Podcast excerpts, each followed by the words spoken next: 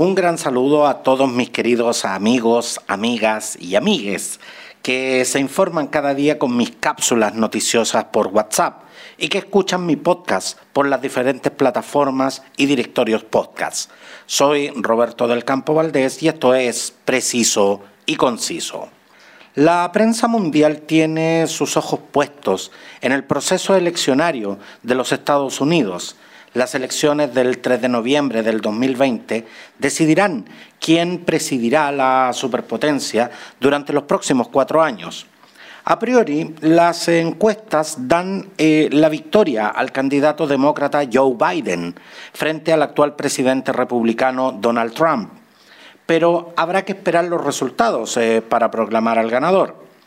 El resultado de las elecciones presidenciales de Estados Unidos depende de cinco de los 50 estados del país que han avisado que necesitarán más horas e incluso días para contar las papeletas debido en parte al aumento del volumen de voto por correo a raíz de la pandemia. Estos son los cinco estados que, debido a su peso en el colegio electoral, podrían decidir si el ganador es el actual presidente y candidato republicano o, por el contrario, si su rival es el demócrata Joe Biden. ¿Quién se hace, de la, eh, se hace con la victoria? Eh, son los estados de Wisconsin, Michigan, Pensilvania, Georgia y Nevada. Estos cinco estados, recuérdenlos porque resultarán claves en la elección. Los chilenos que recientemente tuvimos el plebiscito nacional 2020, en una jornada donde se vota eh, mayoritariamente en forma presencial, cerró sus mesas a las 20 eh, horas y alrededor de las 21.30 o 22 horas, eh, incluso las 23 horas, ya teníamos los resultados. ¿Por qué en los Estados Unidos esto no es igual? Bueno, Estados Unidos es un régimen presidencialista que celebra elecciones para, elegir el jefe de Estado y del gobierno cada cuatro años. El proceso electoral estadounidense, a diferencia del chileno, arranca unos meses antes de los comicios del mes de noviembre. En el primer semestre del año se activa el mecanismo de las primarias para elegir el candidato de cada partido. Para participar en estas elecciones, los ciudadanos mayores de 18 años deben registrarse como votantes. Cada estado regula los requisitos del registro, con excepción de Dakota del Norte, donde cualquier vecino puede votar en las primarias de cualquier partido. En esta eh, ocasión, el proceso se inició el 3 de febrero con el caucus de Iowa. Los caucus son una modalidad de primarias basadas en una asamblea en la que los ciudadanos registrados o afiliados al partido en cuestión eligen, tras un debate previo, a su candidato a mano alzada, o sea, levantando la mano, o depositando su voto en, una urna. Una vez celebradas las primarias en todos los estados, cada partido celebra una convención nacional para ungir a su candidato a la presidencia. Además, este evento, uno de los grandes eh, eh, acontecimientos políticos eh, en Estados Unidos y uno de los grandes acontecimientos mediáticos también. No hay que olvidar que las grandes cadenas de televisión norteamericana y también mundiales cubren este, este evento. Este año esto fue rebajado a un show virtual debido a la pandemia sirve para que el aspirante a la Casa Blanca presente a su compañero de ticket eh, lo, que, lo que podríamos eh, eh, entender como el candidato a la, vicepresidencia. ¿Por qué se vota en noviembre y no en otro mes del año? Bueno, la, respuesta tiene que ver más que nada con un motivo que es básicamente cultural. Se fijó el mes de noviembre porque en, en el hemisferio norte todavía no es invierno y es más difícil eh, que haya problemas de transporte por temas eh, climáticos. Y se especificó que fuera el primer martes después del primer lunes para evitar que coincidiera con la festividad de, todos los santos.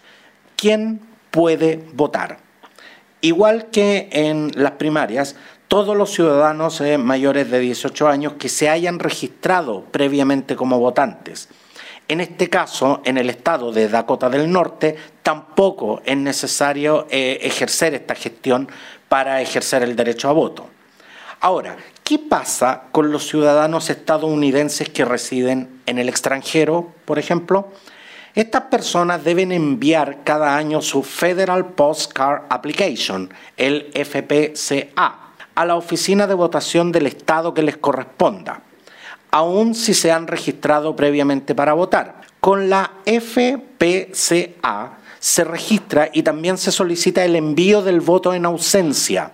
La forma más fácil es completando el formulario online usando el asistente en línea que lo guía paso a paso.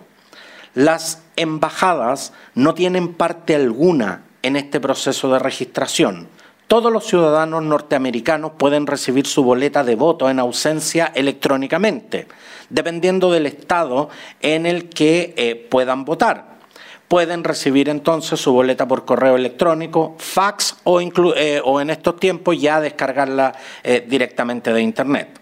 Los distintos estados están obligados a enviar las papeletas 45 días antes de las elecciones regulares para cargos federales y generalmente lo hacen por lo menos 30 días antes de las elecciones primarias. La mayoría de los estados les permite confirmar en línea si están registrados y hacer un seguimiento del envío de su boleta electoral. Si está en el plazo de los 45 días del día de la elección y aún no han recibido su boleta, pueden completar el Federal Write in Absent Ballot, FWAB, que sirve como un voto de emergencia en los casos en que aún no ha llegado el voto regular.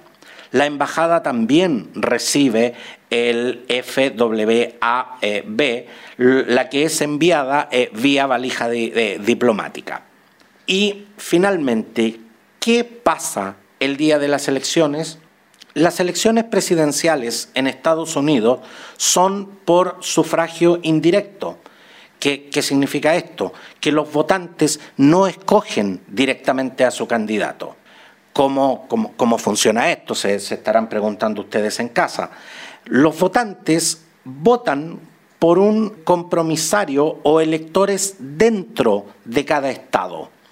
Estos serán los que emitirán los votos electorales en nombre de los votantes. El ganador es aquel que obtiene una mayoría absoluta de votos electorales, que, no, que pueden no necesariamente corresponderse con el voto popular. Me explico.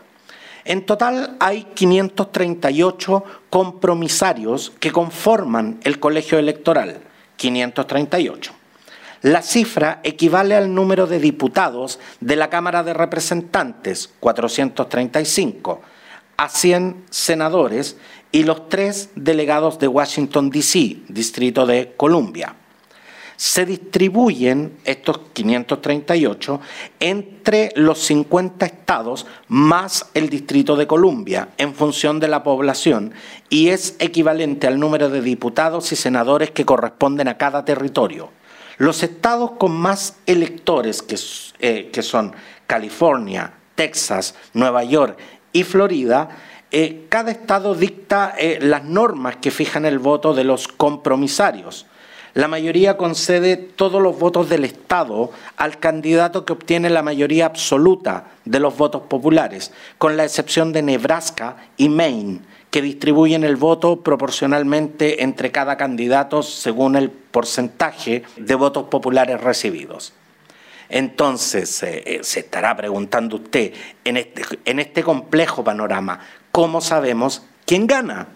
El ganador es aquel que obtiene al menos 270 votos electorales, independiente de que haya obtenido eh, menos votos populares. Es decir, que puede ganar el candidato que tiene menos votos? La respuesta es sí. Esto no es anormal dentro del sistema electoral estadounidense. Sucedió, de hecho, en las eh, últimas elecciones en las que Donald Trump venció a su contendora Hillary Clinton por 306 votos electorales frente a 232, a pesar de que la candidata demócrata obtuvo un 2% más de votos en las urnas. Ahora, ¿Qué pasa si ningún candidato obtiene los porcentajes requeridos? Entonces es el Congreso es el encargado de elegir al presidente, según marca la enmienda 12 de la, de la Constitución de los Estados Unidos de Norteamérica. Una vez que ya se ha oficializado el resultado de los comicios, según marca la Constitución, el primer lunes del segundo miércoles de diciembre, en esta ocasión el 14 de diciembre, los electores que integran el colegio electoral emiten formalmente sus votos electorales y los envían al Congreso, donde serán recontados y certificados el 6 de enero. Pese a que este complejo sistema se valida eh, elección tras elección, el sistema ha demostrado que está lleno de falencias algunas más grandes que otras, por supuesto, pero que han llevado a muchos a catalogarlo como un procedimiento injusto que no refleja la voluntad eh, popular. El colegio electoral ha seguido este procedimiento por 200 años. El sistema busca que candidatos y políticos no favorezcan a los estados donde viven más personas en detrimento de los pequeños. La teoría es que si cada estado tenía peso en colegio electoral, entonces los rivales tendrían que competir por todos sus votos y por lo tanto considerar las prioridades de la mayoría. Pero con el tiempo este concepto se ha ido abandonando, eh, dado los cambios demográficos y poblacionales en el país, y la consolidación de un sistema donde solo existen además dos partidos políticos. Para mi gusto, este sistema viola el, aspecto más esencial de la, democracia y es que todos los votos deberían contar por igual y quien obtenga más votos gana.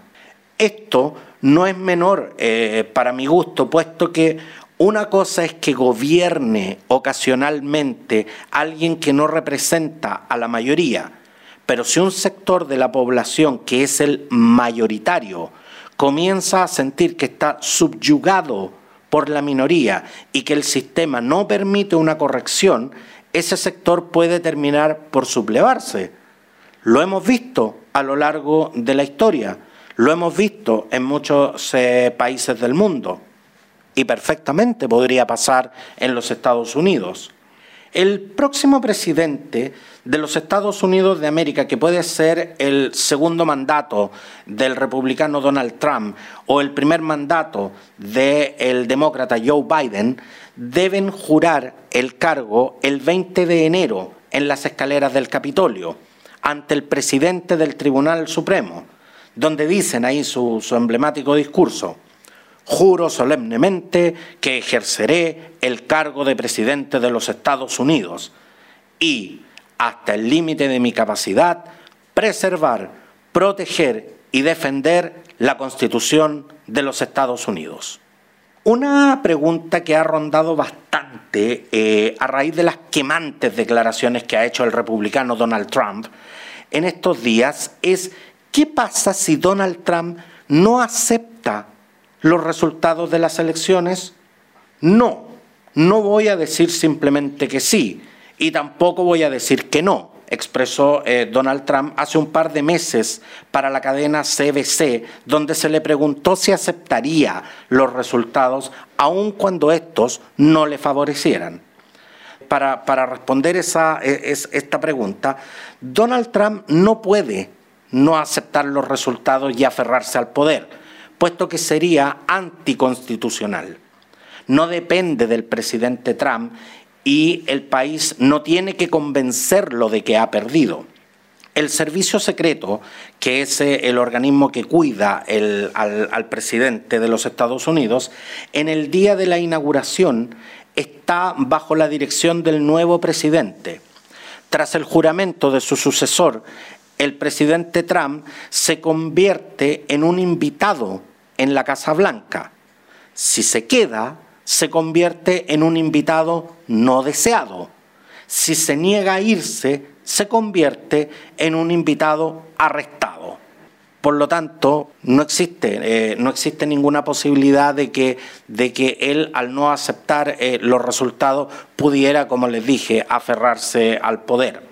En caso eh, que la diferencia entre el, remota, el demócrata y el republicano fuera mínima, Trump cuenta con el derecho de exigir un recuento de votos y llevar el fallo a la Corte Suprema.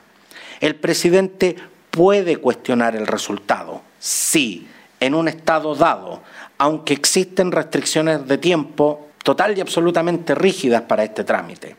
Las solicitudes eh, de recuentos están permitidas en 43 estados, según la Conferencia Nacional de, Legislaturas eh, Estatales.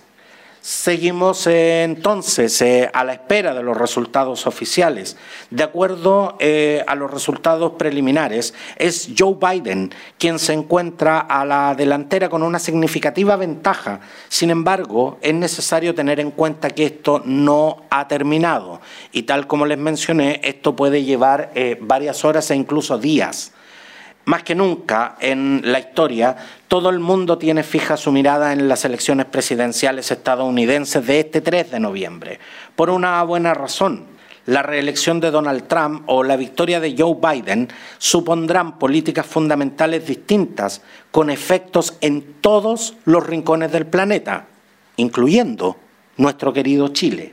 Gracias y seguimos atentos a las elecciones presidenciales Estados Unidos 2020.